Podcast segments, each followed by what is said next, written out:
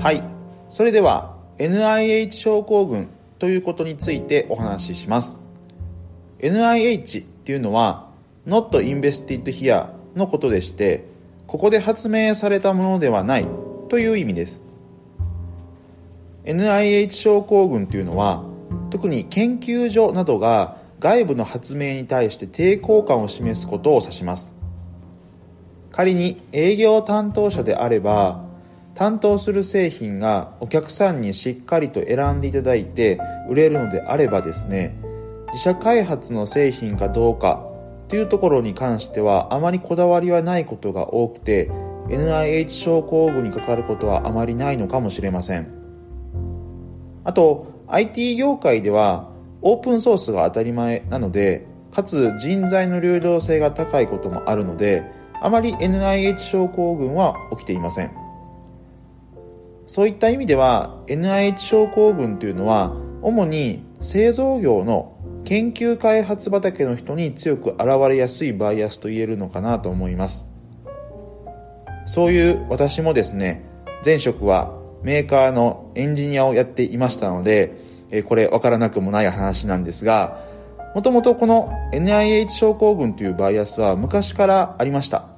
が最近改めて注目を浴びるようになってきました。その理由はいわゆるオープンイノベーションが加速してきたことにあります。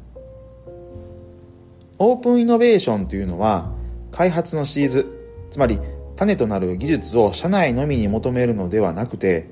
外部の企業から買ってきたりとかアライアンスなどを通じて共同で開発するなど広く求めてプロダクト開発の成功確率を高めたりとかコストを低減したりとかスピードアップを図ることを言います。オープンイノベーションというのは理想としては優れているんですが開発現場の NIH 症候群がよくそうした試みとか変化を妨げる要因となります。人ですから自分たち自身が開発したものよりもですね外部のものに社内の目が行くというのはプライドを傷つけられたりしてあまり気持ちのいいものではないかと思います。自分の存在意義を否定されたかのように感じることもあるかもしれません。こんな感じで人っていうのは人と比べられた時に下に評価されることを好みません。ということもあってどれだけ経営層が旗を振ったとしても現場が NIH 症候群を脱却するのはそう簡単ではありません。はい。ということで今回は NIH 症候群というものについて簡単ではありますがお話ししてみました。社内で発明されていないものに対して拒否反応を示す人間の思考の癖についてでした。では今回はここまでとしたいと思います。今回も最後まで聞いていただきありがとうございました。また次回もご期待ください。